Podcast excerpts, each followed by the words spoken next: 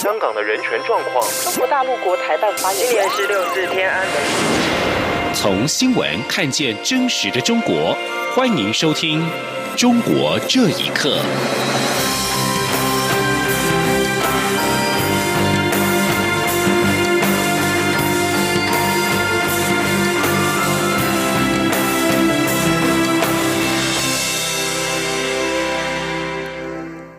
各位好，欢迎收听《中国这一刻》。屏东县丰寮乡乡镇顾问李梦居在八月二十号赴港旅游之后失联至今。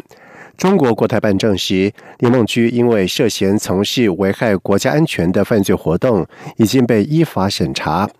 而行政长苏贞昌表示，对国人同胞被中国拘留，政府严重关切，会让陆委会相关机关先交涉，以保护国人安全为最优先。而陆委会回应表示，中国大陆应即刻完整说明案情，保障李梦居应有的权益，并且向我方和家属通报，尽速安排家属赴陆探视。陆委会强调，李梦居涉案以及中国大陆对我民众入境后的人身自由以及安全保障，严正呼吁陆方应就本案妥善处理。记者王兆坤的报道。陆委会副主委邱垂正表示。李梦居自从八月十九号入境广东深圳后失联，迄今已达二十二天。期间虽经我政府各机关三度向中国大陆有关部门提出询问，但陆方迄今仍未对我方或家属进行通报，也没有对李梦居所涉事件具体说明。我政府对此表达强烈遗憾。邱垂正指出，陆方应即刻就李梦居目前遭限制人身自由的关押地点、涉嫌违反的法令。以及限制人身自由的时间等事项进行完整说明，并应依两岸共打协议规定，向我方与家属进行通报，同时也应紧速安排家属赴陆探视，同意律师会见，以保障其应有的司法权益。邱垂正说：“人身自由跟安全保障是普世价值，台湾各界跟国际社会都高度关注。本案涉及中国大陆对我民众入境后。”人身自由与安全保障，我政府要严正呼吁陆方应就本案要妥善处理。邱垂正强调，从获悉李梦居进入中国大陆失联后，政府各项协处作为都以他的人身安危与权益为最优先考量。接下来也将持续与李梦居家属保持密切联系，并继续全力协处，以协助李梦居早日平安返台。中央广播电台记者王兆坤台北采访报道。而针对李梦菊遭到中国拘留，海基会表示，陆方应即依照两岸共打协议，紧速的通报我方，告知李梦菊的关押地点、所涉案由以及闲置人身自由时间等事项，并且紧速安排家属探视跟律师会见，同时应确保其合法的权益。包括前哈佛大学法学院副院长孔杰荣在内的四百多名的全球学者、社运人士以及公众，在近日致函美国众议院议长佩洛西，促请尽快通过《香港人权与民主法案》，以赋予美国政府更大权力监察港府。而这封联署信当中表示，中国和特区政府今年对香港基本政策的侵害，让他们深感不安。包括北京在二零一四年颁布“一国两制”白皮书，取消民选议员资格，重判争取民主的示威者以及取缔政党等等。连书信表示，香港法治持续遭到侵害，不仅对港人造成伤害，更对在港的美国人士以及美国企业形成了坏的影响。连书信也提到，港府在近来香港反送中示威当中，选择镇压而非回应市民的诉求。中国及特区政府。纵容甚至鼓励警队使用暴力，导致了社会持续的混乱。而引起国际间关注的香港反送中运动，也波及到藏区跟海外的藏人。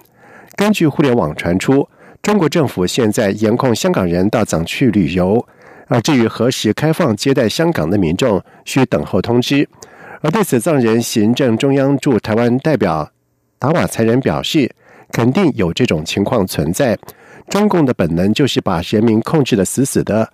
如果香港成功，西藏也有希望。请听以下的报道。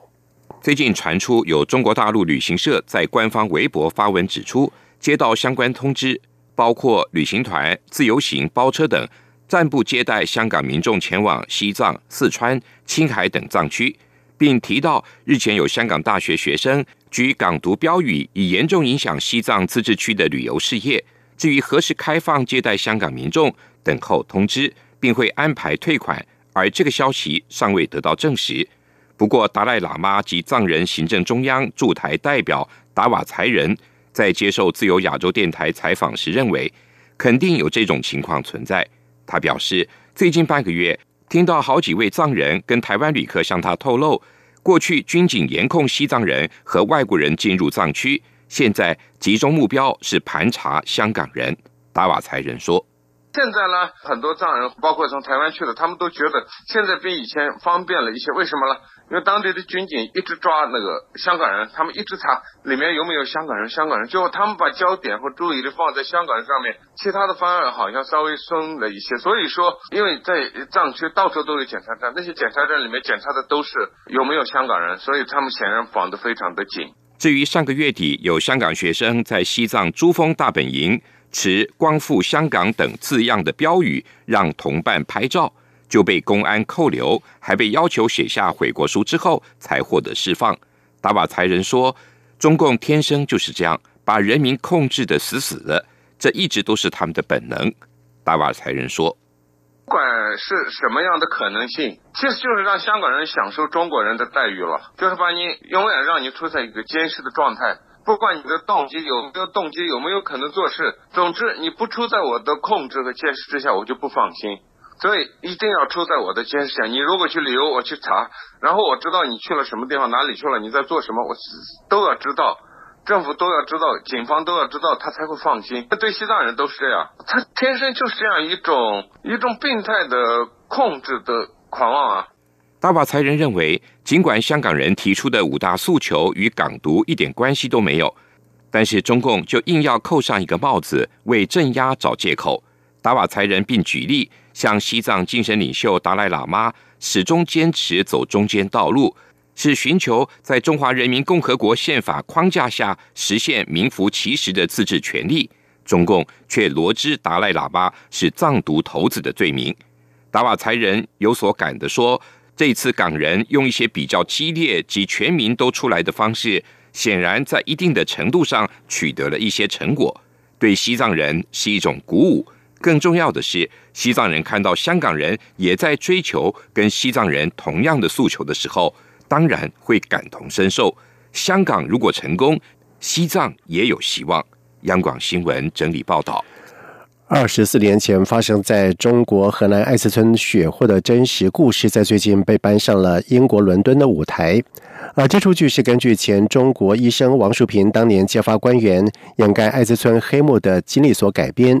但是，在在开演的前夕，中共官员极力阻挠。要求这部剧必须要停演，因为会让中国官员跟政府的名誉受损。请听以下的报道：二十四年前，中国很多农民以卖血为生，由于卫生观念以及条件落后，引发感染，最后爆发逾千万人感染艾滋病的事件。其中，一九九二年，中国河南一个三千多人的村子就有一千多人感染艾滋。事情被揭发之后，震惊全球。如今，这个故事被改写，搬上英国伦敦舞台，名为《地狱宫殿的国王》。自由亚洲电台报道，这部剧的编剧高雅竹，他的父亲是已经退休的前美国外交官。当年，他父亲因为工作关系认识了中国医生王淑平，而高雅竹的母亲来自台湾的乡村。高雅竹一直想把自己成长的过程以及王淑平的故事记录下来。高雅竹说。Well, in addition to being a diplomatic kid, I'm also a mixed race kid, where my 我除了是个外交官的孩子，我还是个混血儿。我的父亲是波士顿人，他是信奉天主教的爱尔兰裔。我的母亲来自台湾的乡村。我一直对探索世界感兴趣，尤其对不同的制度体系会如何影响人们的交流互动感兴趣。高雅竹关注社会人文议题。他说，《地狱宫殿的国王》是他计划在十年完成的中国三部曲的第三部，背后有更深刻的人文关怀。高雅竹说。About in a big way is global capitalism and transnational labor and 更大的一个主题是要关注全球化的资本主义及跨国劳工的议题，而这部剧也是延续这样的一个概念，因为这关乎中国政府及企业是如何借由人民的血，尤其是穷困中国人民的血液致富。这出剧已经在八月二十二号在伦敦上演。根据王淑平表示，在这部剧上演之前，他在中国的亲友遭到国安部门的约谈。中国官方清楚告知王淑平的亲人，这部剧必须停演，因为让中国政府以及一些官员感到尴尬，名誉受损。王淑平说，他不会因为恐吓而沉默。根据联合国辖下的艾滋病署资料指出，截至二零一八年，中国已知自身感染艾滋病患者有八十六万人，其中已经接受治疗的患者为七十二万人。不过，中国官方始终强调，艾滋病的防治已经获得控制。以上新闻由央广整理报道。九月十号是中国教师节，在当天，官方媒体一如往常的高度评价教师对于社会的贡献，并且强调教师的地位正在不断的提高。不过，许多教师表示，他们自身的感受却恰恰相反。有多位教授因批评政府被禁言，甚至遭到了软禁。还有教师直言，现在教育出来的学生已无独立的思考能力。请听以下的报道。在中国教师节当天，官方媒体高度赞扬教师在中国共产党领导下培养出德智体美劳全面发展的社会主义建设者和接班者，并特别强调中共十八大以来教师的政治地位、社会地位和职业地位不断提升，教师队伍建设取得重大成就。对于相关的报道，贵州大学经济学前教授杨绍正博士就在微信指出，中国大陆的大专院校是培养、歌颂和赞美中国共产党的场所，是中国各级党。党委和各级国保人员联合让反对中国共产党错误的人闭嘴的地方。讽刺的是，已经退休的贵州民族学院前副教授黄春贵，在教师节当天被地方当局雇佣的保安看守软禁在家，不准外出。黄春贵说：“今天是教师节，我这个大学教授啊，却被二十四小时不间断的监控我的人身自由。监控我的人呢，都是一些身份不明的无业人员。”自从一九九八年我晋升为副教授以后，我呢当时呢只是在课堂上教育学生要关心底层人民的疾苦，就被一个女学生举报说我那个和教学无关，从此呢我就被赶下了讲台。一直到退休都没有课上。北京市海淀区甘家口中学退休教师董继勤说：“现在教育出来的学生已无独立的思考能力。”他说：“学生很多没有自由的思想，不能够独立创新。现在教室里面有监控老师讲课。”这种信息源的学生和这些做法是非常可耻的。中国重点大专院校在六四后建立了学生信息源制度，这些拿薪水的信息源在课堂上关注教师在谈到自由民主及人权法治的内容时有无超越常规。信息员通常还被认为是优秀学生，毕业后可获得一份待遇优厚的职位。不过近些年来，不少大学教授因被信息员举报而被迫下台的事件屡见不鲜。以上新闻由央广整理报道。根据路透社的报道指出，美国商务部在十号表示，他们发现中国输美瓷砖接受不公平的补贴，将对这些商品征收百分之一百零四到百分之两百二十二的反补贴关税。美国商务部在声明当中表示，这项决定会对二零一八年价值大约四点八三亿美元的瓷砖进口造成影响。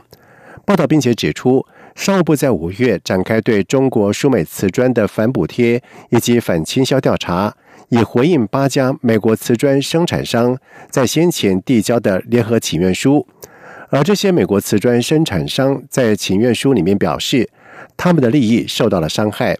而商务部目前尚未就这项反倾销调查发布初步的裁定，但是表示已经初步提议要加征百分之一百二十七到百分之三百五十六的反倾销关税，而这也可施加在反补贴的关税之上。另外，报道也指出，相关调查预计将在二零二零年的一月二十一号左右做出最终的裁定。美国国际贸易委员会正在进行另外一项调查，来确定美国生产商是否因为中国输美的产品而蒙受损害。以上中国这一刻，谢谢收听。